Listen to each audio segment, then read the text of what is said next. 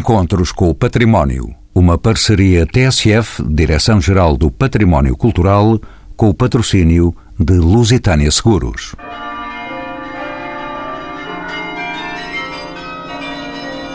Mafra reúne no monumento português o que se pode designar de obra de arte total. A arquitetura, a escultura, a pintura, a música, livros, textos, enfim, um património tipologicamente diversificado, coerentemente pensado e criteriosamente encomendado para este palácio, convento, basílica e tapada, que aqui configura uma realidade única. Com uma área de cerca de 40 mil metros quadrados, está ali implantado um notável projeto onde tudo é marcado por uma qualidade que só a generosidade joanina podia e sabia exigir. Excelência de materiais, soluções arrojadas e requinte de execução. A 17 de novembro celebra-se o terceiro centenário da cerimónia de colocação da primeira pedra da Basílica, pelo que o ano de 2017 é um ano de comemoração. Do tratado à obra e seus protagonistas, das idades dos que neste monumento habitaram e habitam, do programa de celebrações, são alguns dos temas que guiam a conversa com os convidados deste programa. Nuno Lemos Pires, filho do último governador de Timor, coronel de infantaria, doutorado em História, Defesa e Relações Internacionais, é professor na Academia Militar. Helder Souza Silva, engenheiro, é o presidente da Câmara Municipal de Mafra. Isabel Iglesias, doutoranda em História da Arte pela Universidade Aberta, é técnica superior do Palácio Nacional de Mafra. E ainda Mário Pereira, historiador, é o diretor do Palácio Nacional de Mafra, a quem pergunto que contexto e circunstâncias históricas se determina a construção do real edifício de Mafra. Eu penso que é muito importante deitarmos um olhar sobre a Europa para vermos e termos consciência daquilo que se passa em termos europeus. Nós estamos eh, em pleno eh, iluminismo, nós estamos eh, numa Europa eh, onde eh, o exercício do poder eh, passa, de facto, por aquilo que nós denominamos o absolutismo. E esse absolutismo tem em si mesmo uma estética própria que utiliza os palácios, que utiliza o espaço também como um instrumento de representação importante.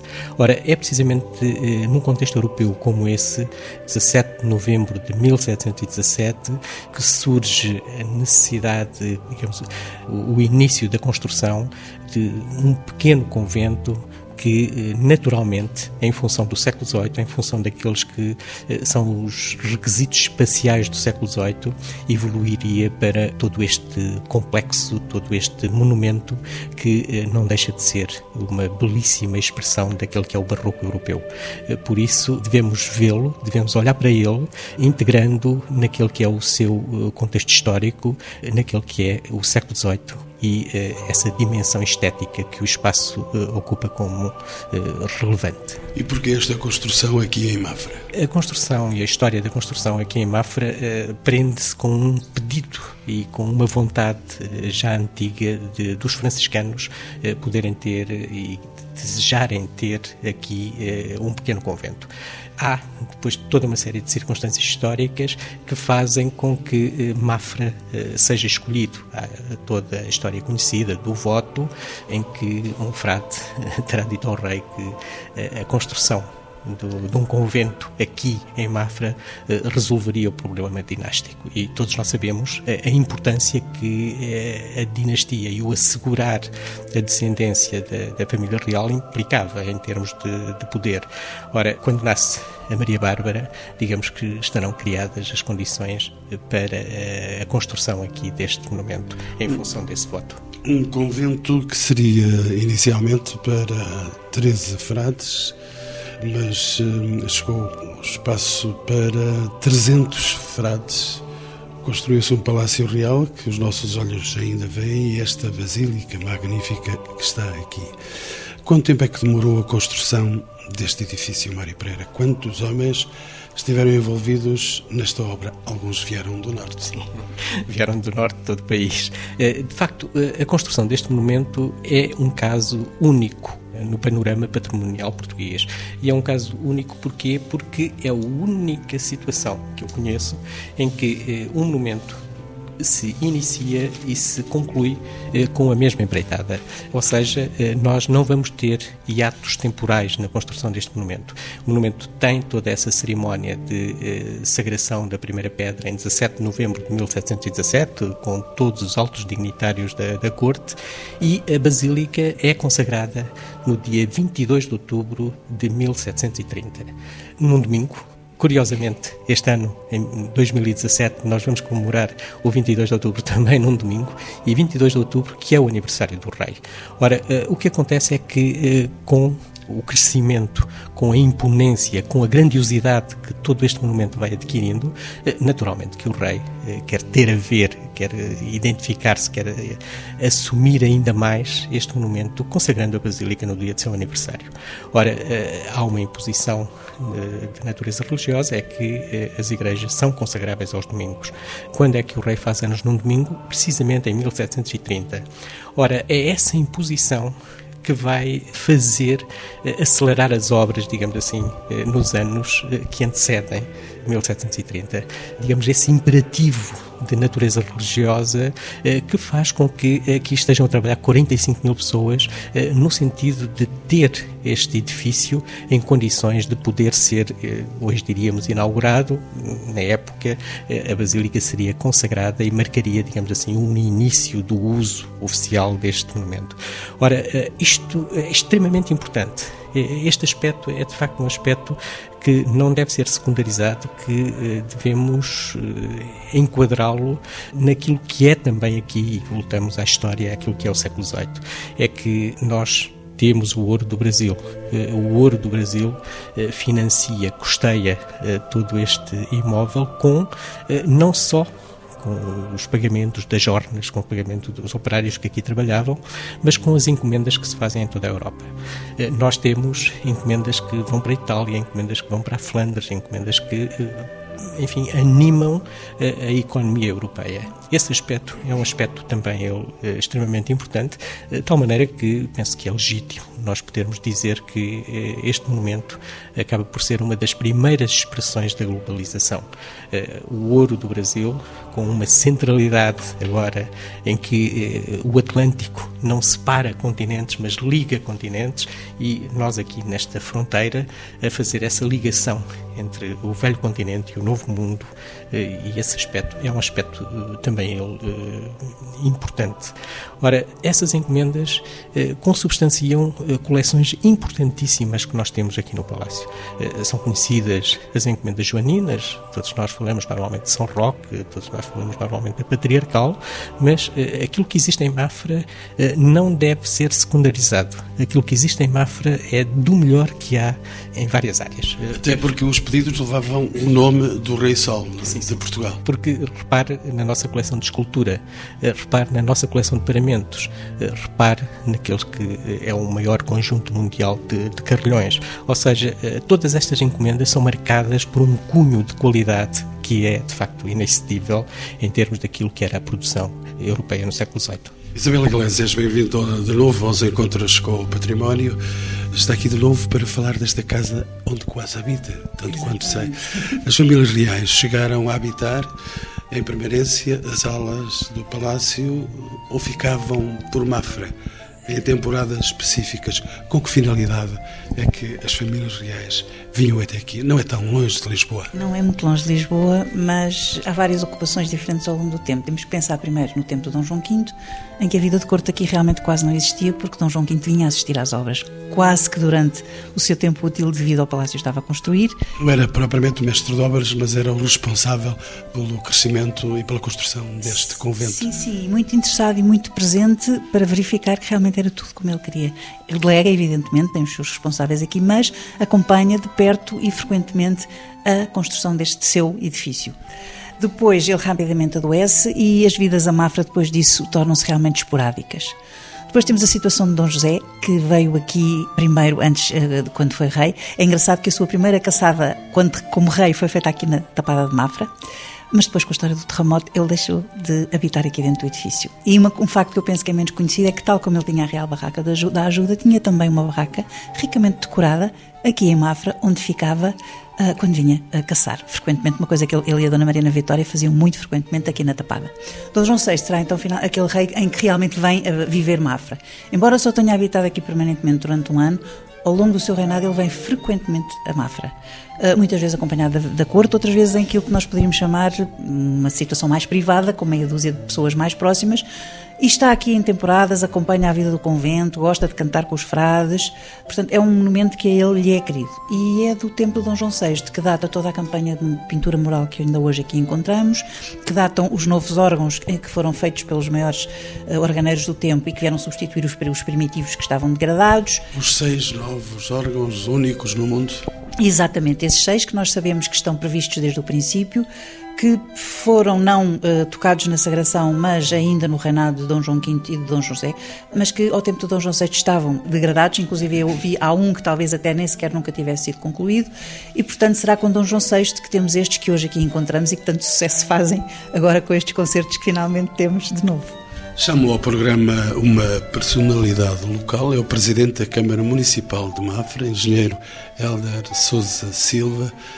Como é que o projeto do Real Edifício, Sr. Engenheiro, previu e definiu o desenvolvimento urbano de Mafra? O lançamento da primeira pedra do Real Edifício de Mafra, que, relembro, aconteceu em 17 de novembro de 1717, para nós mafrenses inaugurou uma nova fase que contribuiu para o crescimento da vila e, naturalmente, de todo o Conselho. Permitia-me também uh, revisitar as palavras de Gil Vicente, quando no século XV eh, nos dizia que Mafra, aí está escrito, Mafra que era uma terra de cardos e de pedras. E depois, um século mais tarde, também Luís de Camões dizia, nos seus Lusíadas e nossos Lusíadas, que Mafra se ajuntava em pouco espaço. Portanto, conjugando estas duas visões, Mafra, nos registros que temos, Mafra seria tanto uma dezena de casas que se ajuntava à volta do que hoje nós chamamos a Vila Velha e que teria umas poucas centenas também de pessoas, de habitantes com o início da construção, naturalmente que uma nova era e uma nova época se desenhou e hoje, naturalmente, que eh, Mafra conquistou pelo um, um lugar no mundo com a construção do real edifício. Portanto, na área do urbanismo, aquilo que foi a Vila Nova que se construiu à volta do real edifício, na demografia com um aumento considerável, agora reportando as poucas centenas de habitantes que nós tínhamos no século XVIII para hoje temos 83 mil habitantes, naturalmente que eles não ocorrem e não acorrem ao nosso território só pelo simples facto de termos o real edifício de Mafra, mas por um conjunto hoje de infraestruturas que também se desenvolveram, como nós dizemos mafrenses, à sombra do convento. E hoje a Mafra que se desenvolve à sombra do convento é uma Mafra de grande pujança e dinâmica económica também, uma Mafra cultural, como hoje aqui também já foi trazido eh, à volta desta mesa, a questão cultural que liga à questão musical, muito fundado na questão dos seis órgãos que temos na Basílica um desejo que eu espero que se concretize dentro em breve, que é a requalificação dos dois carrilhões que são também únicos no mundo e todo um projeto cultural musical que tem sido desenvolvido e que eu espero também que aconteça eh, com a transferência para Mafra do Museu Nacional da Música, que seria para nós o corolário de um grande processo cultural musical, repito, mas que eh, de alguma forma iria ainda elevar mais alto aquilo que é a projeção eh, de Mafra nos quatro cantos do mundo. Volto a si, Mário Pereira, o diretor deste Palácio Nacional. Porquê é que as funções iniciais deste conjunto cederam lugares a um quartel, a um museu e uma igreja paroquial? Como é que se realizou esta transição? É interessante quando nós uh, olhamos para a cartografia de usos deste monumento e no princípio do século XX, depois da implantação da República, uh, vamos encontrar uh, grande parte das atividades urbanas, grande parte das atividades e das funções que deveriam existir numa, numa vila, numa comunidade, estarem instaladas aqui no, neste monumento, com espaços devolutos depois da implantação da República.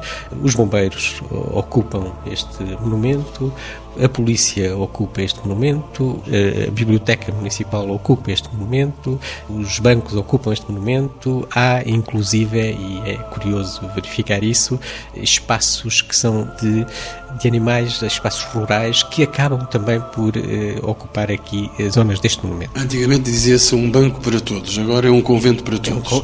Era.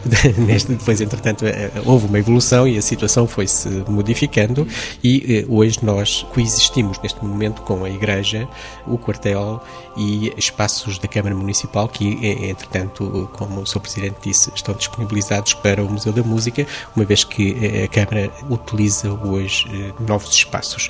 No entanto, neste monumento nós temos todo um conjunto de elementos que, noutras circunstâncias e noutros casos, eh, desapareceram. Veja, por exemplo, a biblioteca. A nossa biblioteca, a biblioteca do Palácio Nacional de Mafra. Já lá entraremos. É uma das únicas, se não mesmo a única, que não se desmembrou eh, em 1834, quando eh, a extinção das ordens religiosas. Porquê? Porque aqui existia um Palácio Real e o Palácio Real acaba por proteger esse bem.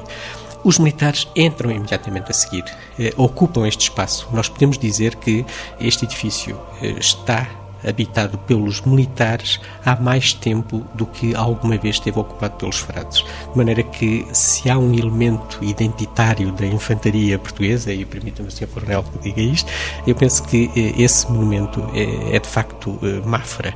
Em 1910, com a implantação da República, grande parte dos elementos que aqui existiam sobrevivem. Elementos frágeis, como os gessos da escola de Mafra, eh, todos esses bens acabam por sobreviver precisamente porque aqui existia um quartel e isso acaba por pôr a salvo de toda aquela onda de vandalização, de dilapidação do, dos monumentos eh, e do anticlericalismo que caracterizou esses tempos.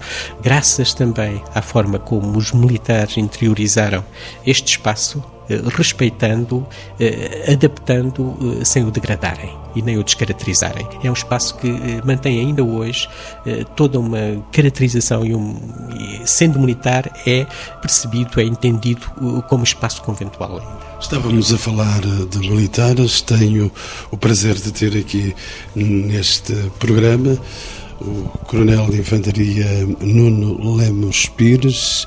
Ele é doutorado em História, Defesa e Relações Internacionais.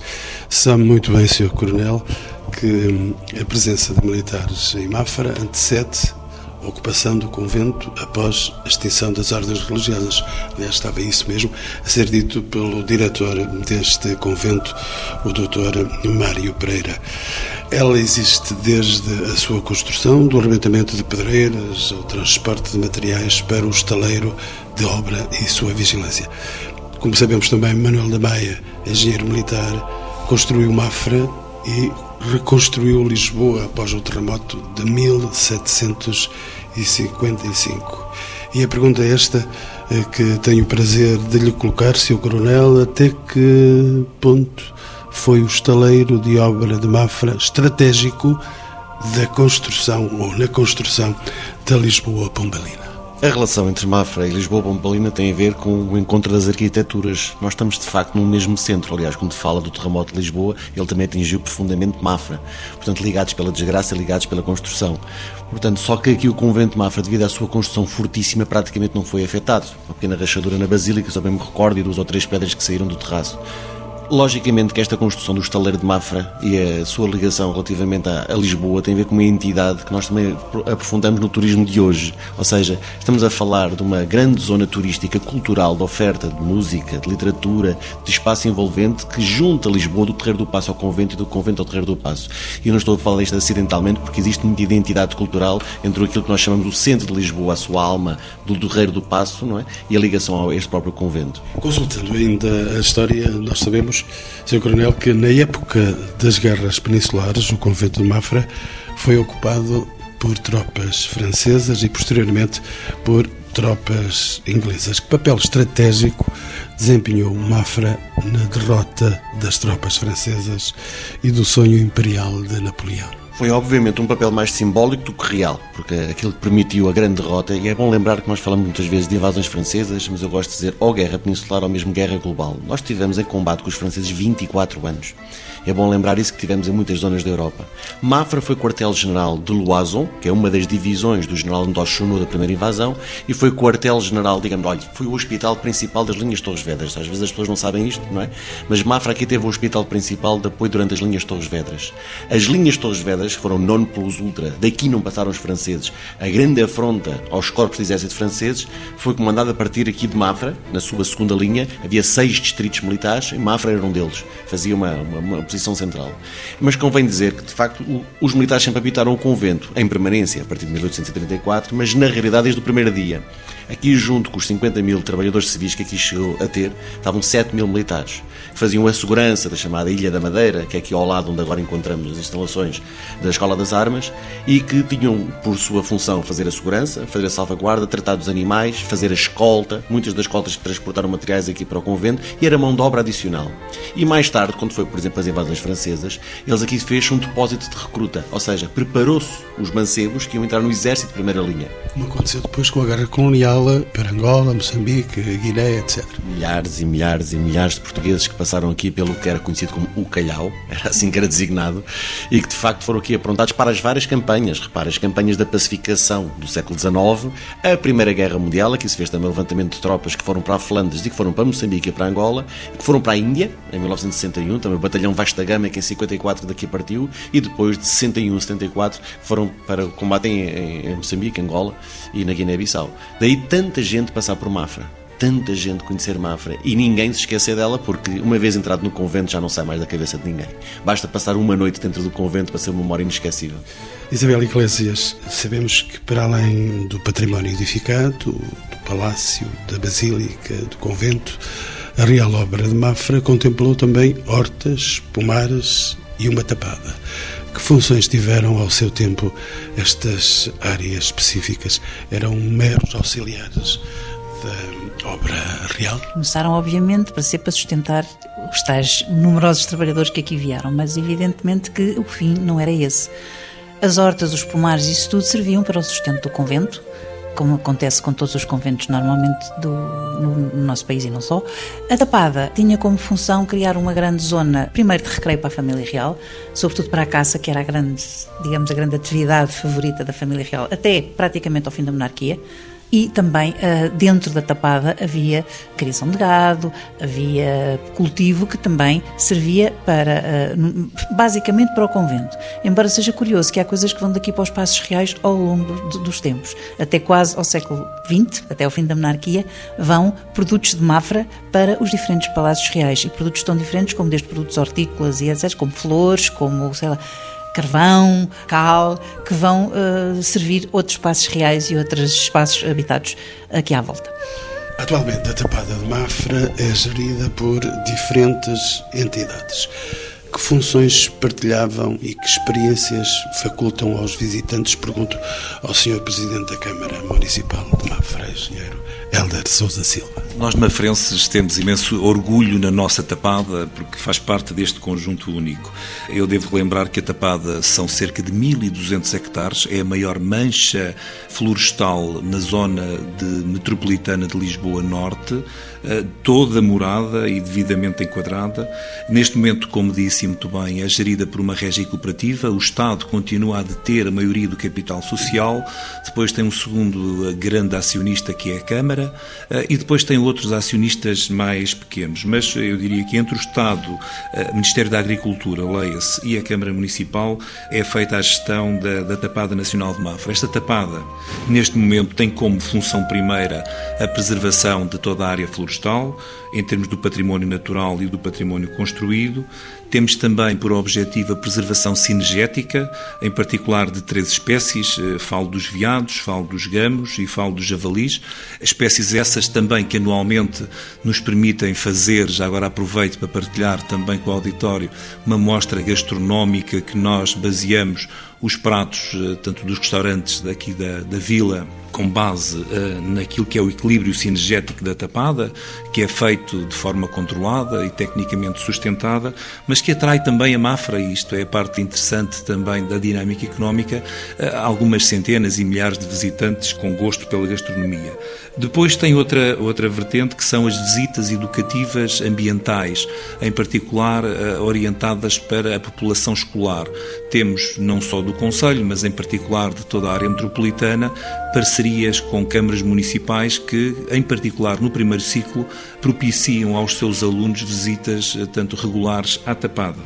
E depois temos um outro capítulo que são alguns eventos, eventos em termos empresariais, que eh, no seu conjunto, quer a parte ambiental, quer os eventos, permitem o equilíbrio eh, económico-financeiro da tapada, porque é esse também o nosso objetivo. É para além da preservação ambiental, queremos também que a régia cooperativa seja sustentável do ponto de vista económico-financeiro. Entremos então no Palácio e com licença do seu diretor, Mário Pereira, a Biblioteca do Palácio de Mafra e já se referiu a ela, guarda um verdadeiro repositório do saber. Pode indicar-nos, em linhas gerais, os tesouros guardados nesta biblioteca? É possível uma consulta pública? Este é o lugar onde poderíamos passar noites inteiras a ler, que se calhar não acabaríamos a leitura dos livros que existem aqui. Sim, eh, teríamos de saber era latim, mas eh, eu diria que eh, toda a biblioteca é, é de facto um tesouro. Nós temos sempre alguma propensão para, dentro desse tesouro, poder destacar alguns outros elementos. Esta nossa biblioteca é de facto uma biblioteca importante. Nós sabemos que hoje existem rankings que são publicados dos Estados Unidos ao Japão ou à Austrália, em que nos dizem que a biblioteca está entre as três, quatro bibliotecas mais bonitas do mundo. É evidente que isso não nos deixa indiferentes. A nossa biblioteca é de facto uma biblioteca bonita, uma biblioteca muito bonita. E o memorial do convento vai dizendo isso também. Sim, mas eh, tão importante como essa dimensão estética, eu diria que é a natureza do acervo as obras mais importantes, e esta biblioteca é das bibliotecas mais importantes, em obras impressas do século XV ao século XVIII. E quando nós falamos em obras impressas, nós temos um leque de temas que vai da botânica à medicina, que vai da teologia à literatura de viagens, que vai dos clássicos. Eh, nós temos primeiras edições dos clássicos. Eh, de facto, eh, a nossa biblioteca é uma biblioteca importantíssima ao nível daquele que é o, o, seu conteúdo e aqueles que são os seus temas. E eh, posso dizer-lhe, por exemplo, que nós temos eh, livros que pertenceram ao Colbert, que vieram da Biblioteca Colbertina. Eh, nós temos livros que pertenceram ao Mazarino.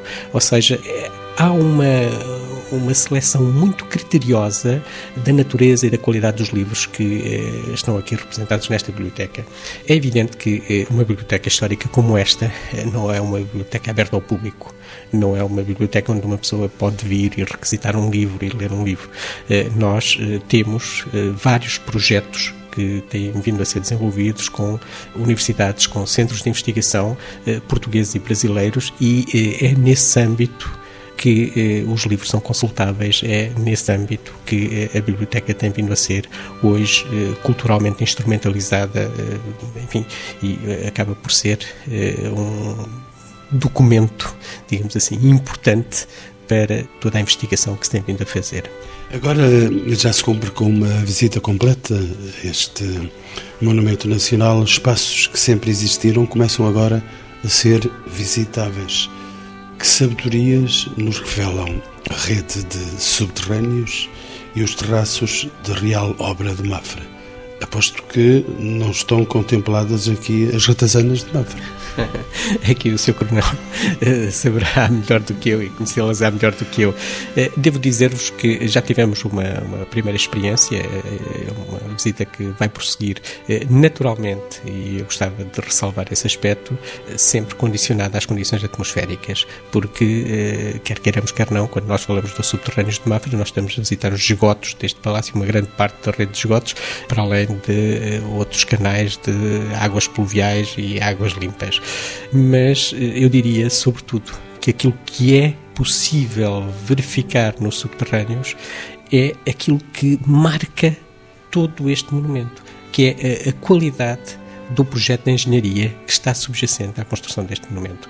É que eh, tudo neste monumento eh, é feito com um requinte é executado de tal forma que nos surpreende hoje, em pleno século XXI, eh, tanto sob o ponto de vista arquitetónico, sob o ponto de vista da engenharia, tanto aquilo que nós vemos nos subterrâneos, como aquilo que podemos apreciar nos, eh, nos terraços. Há aqui um projeto que é um projeto que se percebe que foi gizado, que foi acompanhado, que foi concluído pela mesma equipa de projetistas, como hoje diríamos, eh, porque tudo é coerente, tudo faz sentido, eh, tudo se compatibiliza e eh, não há praticamente desajustamentos.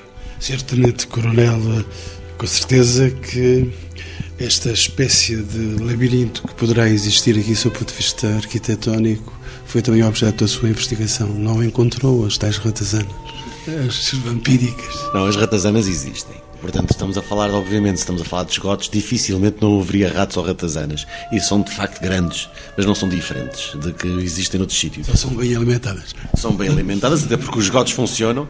Lá está, uma virtude deste convento ser ocupado, a seguir às refeições. É, aliás, é a única forma que nós temos de as ver, porque quando nós entramos nos subterrâneos, imediatamente elas fogem. São poucas. E quando, e se nós queremos mesmo estar ali a fazer quase como uma caça, esperar por uma ratazana para a ver, é esperar pela hora das refeições, que ela se aproxima da zona por baixo das cozinhas, ou junto às duas grandes chaminés, que é outra zona magnífica dos subterrâneos, que uma pessoa olha e de repente a ver um edifício de sete andares, completamente vazio, que é uma chaminé que vai desde os terraços até cá abaixo, feita com três arcadas, magnífico de ver em termos de obra de pedra, não é?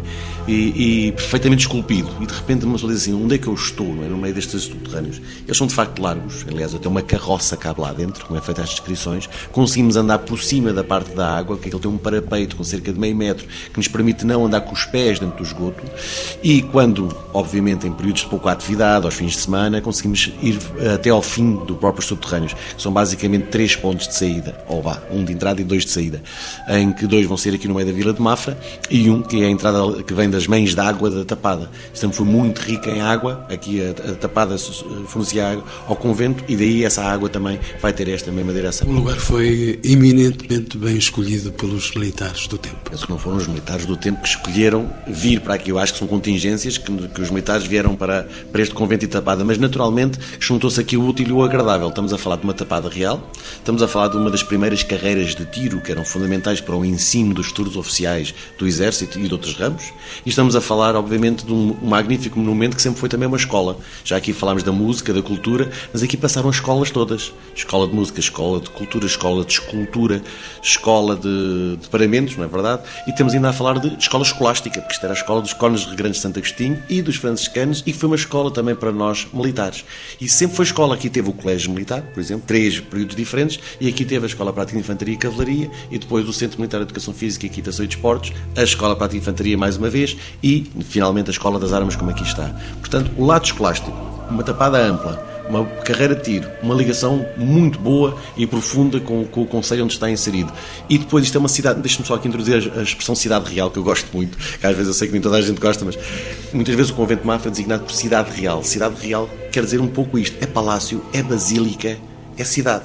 Ou seja, estão cá os militares, como está o representante do Governo da Nação, que é o próprio Palácio, está cá a Igreja, e esta harmonia, porque sempre funcionou a harmonia, sempre se complementaram. Portanto, o ensino religioso, o ensino militar, o Palácio Nacional, as visitas, aquilo que quem entra está nos três passos, a ligação à tapada e a tal respeito pela hierarquia, aquilo que nós falamos, por exemplo, das cerimónias públicas feitas aqui no município de Mafra, uma relação privilegiadíssima aqui com, com, o município de Mafra, tudo isto também é educativo em si, também é uma escola. Por isso eu penso que eh, não foi uma escolha deliberada dos militares, aconteceu por, naturalmente, pela sua permanência desde o primeiro dia e, através, e depois da, da, extinção das ordens religiosas em 1834, mas eu costumo dizer que é uma feliz coincidência. Mas eu, quando dizia militares, queria referir-me aos construtores, aos dirigentes, aos arquitetos, aos engenheiros que, enfim, com esta designação ainda não eram então considerados, mas a verdade é que foram todas estas forças de construção que um país tem que produziram Mafra, de certo modo.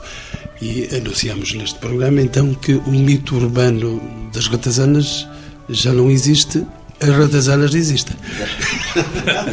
o, o, mito urbano é, sempre foi um mito, ratazanas sempre existiram, mas nunca foram um perigo para ninguém. Portanto, que, aliás, aqui há vários mitos. Há o mito do emparedado, há o mito do capitão sem cabeça. Portanto, há vários mitos neste convento Aliás, magnânimo convento, magnânimos mitos, não é? As lendas arrastam o tamanho do mesmo edifício. Mas sim, sim há ratazanas, mas não é perigo nenhum, não fazem mal a ninguém. Pelo contrário, atenção, às vezes são importantes para a limpeza dos próprios subterrâneos. Mas eh, quem estão emparedados são os sinos deste convento. E não continuam emparedados? Eh, não propriamente emparedados, escurados. Porque senão estatelavam-se. Senão estatelavam-se, é verdade. Estatelavam-se e eh, não com sabemos perigo, as com consequências certeza. que isso teria para o monumento, possivelmente arrastaria consigo. Mas a saúde vai regressar aos sinos? Pelo menos tudo indicia que sim. É, o projeto praticamente está concluído, o concurso foi feito eh, e estamos eh, neste momento na expectativa do início das obras, como outras obras que são fundamentais neste momento de comemorações. Nós temos a Sala da Benção que vai começar a obra dentro de muito pouco tempo, a construção do elevador que está para muito breve, também está, o projeto está praticamente já concluído e eh, o início das obras eh, perspectiva-se para muito muito curto prazo, o que nos permite, enfim, dizer que ainda durante o ano do centenário nós vamos ter um dos grandes problemas de visitação deste monumento resolvido, que são as acessibilidades. Sr. Presidente da Câmara Municipal de Mafra, o monumento nacional que constitui o conjunto arquitetónico de Mafra que estamos a visitar encontra-se na lista indicativa para o Património Mundial da Unesco. Que singularidade reúne este monumento que possa merecer tamanha distinção e quando é que ela pode chegar?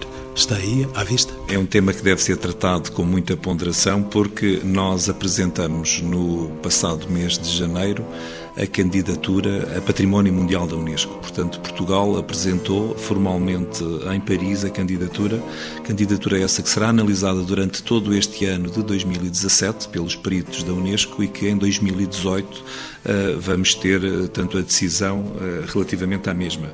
Tanto que singularidades tenho a certeza que se trata do maior monumento barroco que existe em Portugal, um dos maiores do mundo. Nós dizemos que são quatro em um, um palácio, um convento, uma basílica, uma tapada, eu diria que são cinco em um, e um jardim único, que é o Jardim do Cerco, que está ao cuidado da Câmara e que também é, de facto, um cartão de visita para quem nos visita, passa o pleonasmo. Isabel Iglesias, 17 de novembro de 2017, já que referimos esta data, Mafra celebra os 300 anos do lançamento da primeira pedra da Basílica. Existe já um programa de celebrações?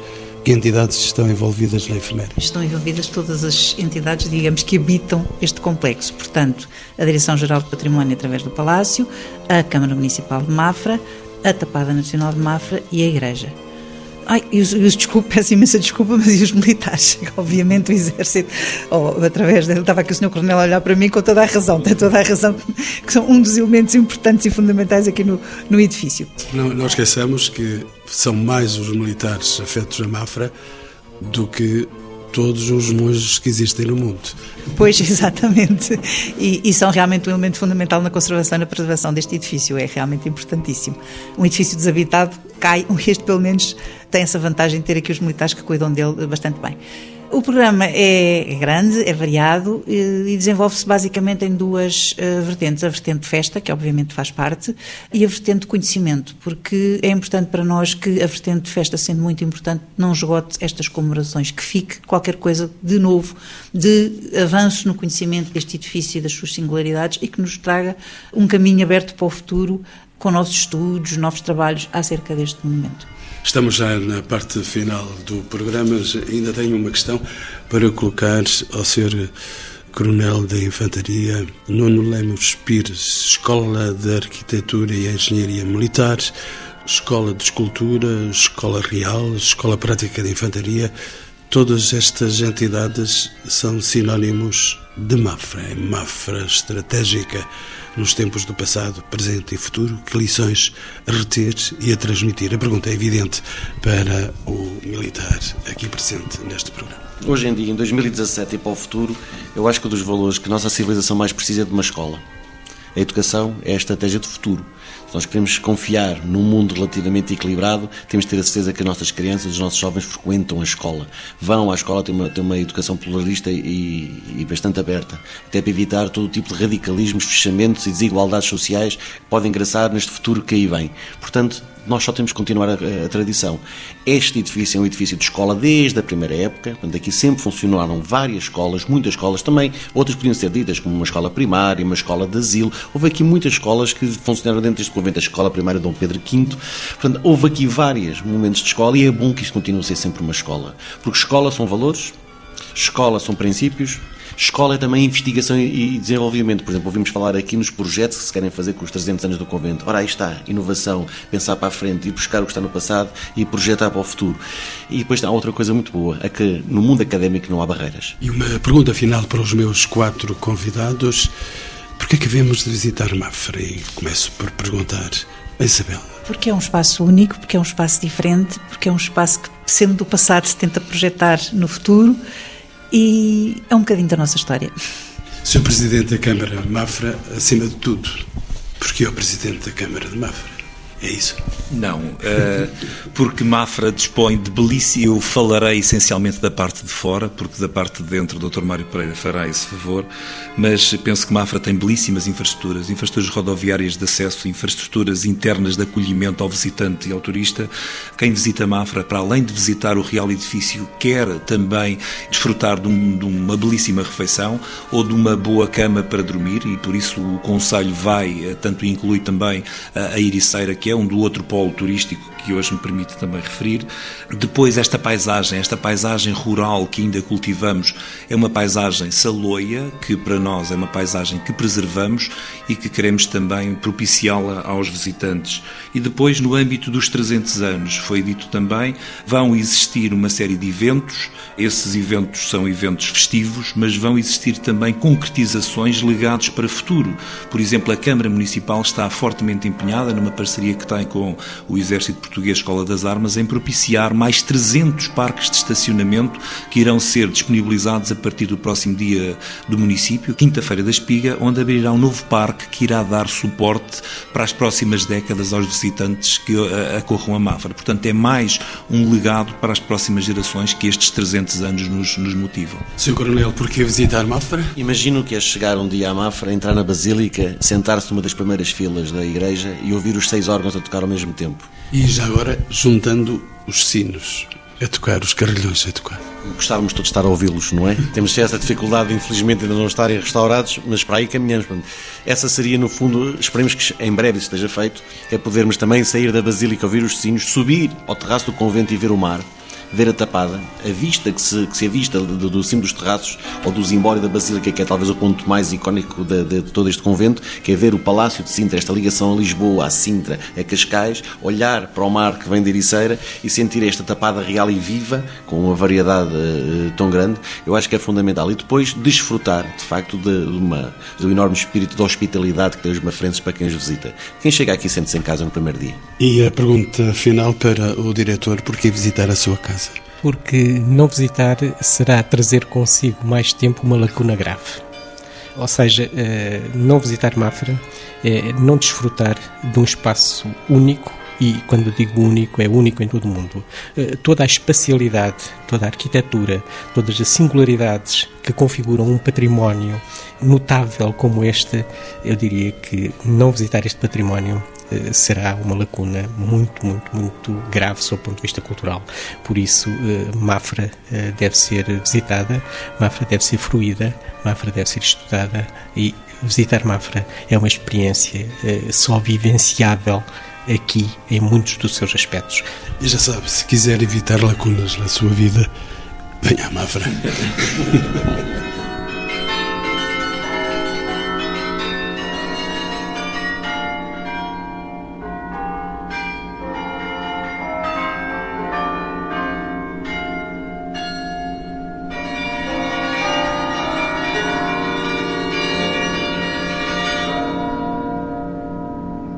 Encontros com o Património. Uma parceria TSF, Direção-Geral do Património Cultural, com o patrocínio de Lusitânia Seguros.